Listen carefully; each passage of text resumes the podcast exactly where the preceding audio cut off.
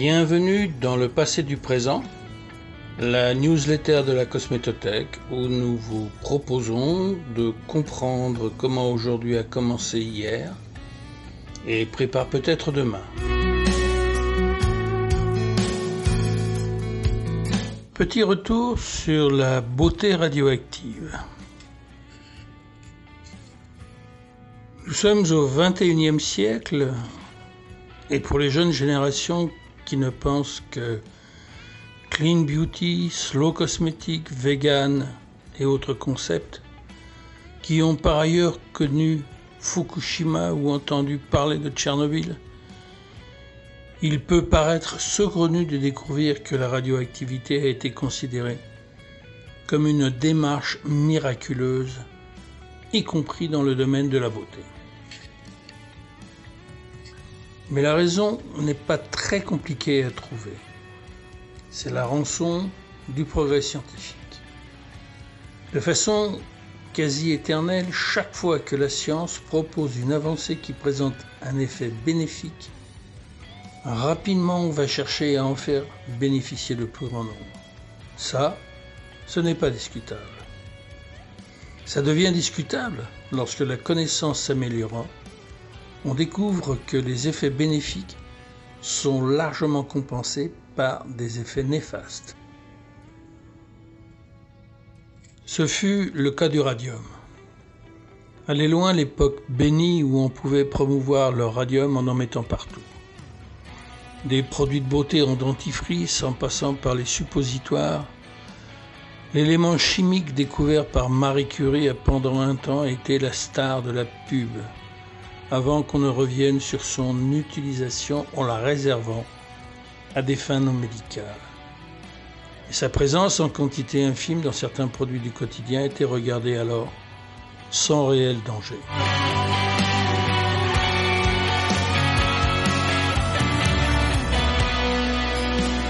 fut donc un temps où le radium était considéré comme une avancée spectaculaire. Des contributions comme les petites curies en étaient l'illustration. C'étaient de petites ambulances que Marie Curie avait mis au point et qui se déplaçaient sur tout le front de la Première Guerre mondiale pour aider les chirurgiens à diagnostiquer par utilisation de la radiographie certaines interventions chirurgicales. Au lieu d'amputer et de couper systématiquement, les chirurgiens pouvaient alors opérer en toute conscience. Comment ne pas regarder ça comme un progrès spectaculaire? Cet élément inconnu jusque-là permettait alors de faire des choses que l'on ne savait pas faire avant. Les produits à base de sel radioactif apparaîtront tout d'abord en pharmacie, car à cette époque il était admis qu'il favorisait les échanges cellulaires, préservait de l'eczéma et des verrues en activant la microcirculation capillaire. Cerbelot, dans le tome 2 de son formulaire de parfumerie, rapporte que Frouin montrera en 1920 que le thorium retarde l'apparition des rides. Une marque va plus particulièrement illustrer cette période. Il s'agit de la marque Radia. Tous ceux qui s'intéressent un peu à la cosmétique ont déjà vu cette publicité emblématique du visage d'une blonde platine illuminée par un pot de crème ouvert. Sur la base d'une observation empirique qui postule que le radium pourrait avoir des propriétés excitantes, un jeune pharmacien proche des Curie explore alors cette hypothèse. L'idée est que le radium se comporterait à très faible dose comme un stimulant des fonctions cellulaires. Des médicaments seront alors proposés sur ce principe, mais leur coût est très élevé. La découverte d'un gisement de radium et son exploitation rendant les coûts beaucoup moins élevés vont alors doper les utilisations et les usages qui vont se multiplier. À partir de là, le radium a trouvé son usage dans des quantités de choses assez impressionnantes. Des pommades et des crèmes, bien évidemment, mais du dentifrice, du chocolat, de la poudre, du talc pour bébé, des produits contre les cheveux gris, des suppositoires. On ne précise pas si les volontaires devenaient phosphorescents. Des sous-vêtements et des gaines, du coton, des engrais alimentaires, des lames de rasoir qui désinfectaient en cas de coupure.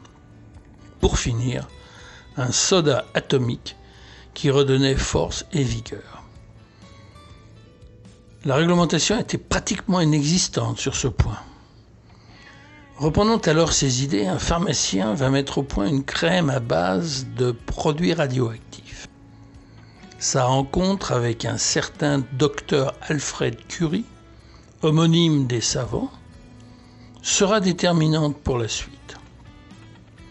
Le pharmacien formule un produit à base de sel de thorium et de radium, d'où le nom de la crème, dans un mélange de stéarine saponifiée Boube du Pérou et oxyde de titane. Les doses de radium étaient toutefois très faibles, de l'ordre de 0,2 à 1% d'une solution au millionième de bromure de radium. En 1932, Alfred Curie dépose le nom de marque Thoradia et dans le même temps autorise que l'on revendique la revendication mise au point suivant la formule du docteur Alfred Curie. Pour garantir le sérieux, le produit ne sera distribué qu'en pharmacie. Le succès est au rendez-vous. Des marques plus classiques, sans sel radioactif, seront lancées sous le nom de cette marque.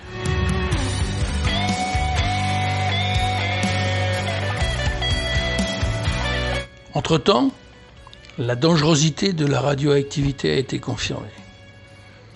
Avec entre autres l'épisode des Radium Girls, des ouvrières fabriquant des montres à base de radium pour rendre les aiguilles phosphorescentes seront victimes de nécrose de la face à force d'appointer leurs pinceaux avec la salive en les portant à la bouche. La réglementation s'est endurcie et face à toutes les contraintes, la marque Toradia cessa son activité au milieu des années 1960. Nos anciens étaient tout aussi créatifs que nous, mais ils n'ont pas connu le principe de précaution, ni l'écologie quelquefois castratrique, encore moins la réglementation. De nos jours, il n'est pas rare que l'on trouve quelque chose d'intéressant, on commence par chercher toutes les bonnes raisons de ne pas le faire. Ou alors, et ce n'est pas mieux, on tombe dans une sorte de science-fiction infondée qui fait que certains racontent à peu près n'importe quoi et ou n'importe comment. Alors, est-ce mieux de faire n'importe quoi ou de dire n'importe quoi? Ni l'un ni l'autre, vous me direz. Mais ces histoires ont un sens. Relisez les contributions sur la beauté radioactive. Pas avec les lunettes d'aujourd'hui, mais avec le regard de l'époque. Et si cela par impossible pouvait inspirer des comportements créatifs, ça n'en serait que mieux. Bonne lecture ou bonne écoute, ou les deux. Vous trouverez dans la contribution de la Cosmétothèque les liens utiles à ce podcast. Si cette contribution vous a plu, n'hésitez pas à en parler autour de vous et de nous faire part de vos commentaires. Ce podcast est une production originale de la Cosmétothèque. Il a été écrit et présenté par Jean-Claude Le Joliffe et réalisé par Denis Cantrel. Ne rater aucun épisode, abonnez-vous sur une de vos plateformes habituelles de podcast ou écoutez-les directement sur le site de la Cosmétothèque www.cosmétothèque.com.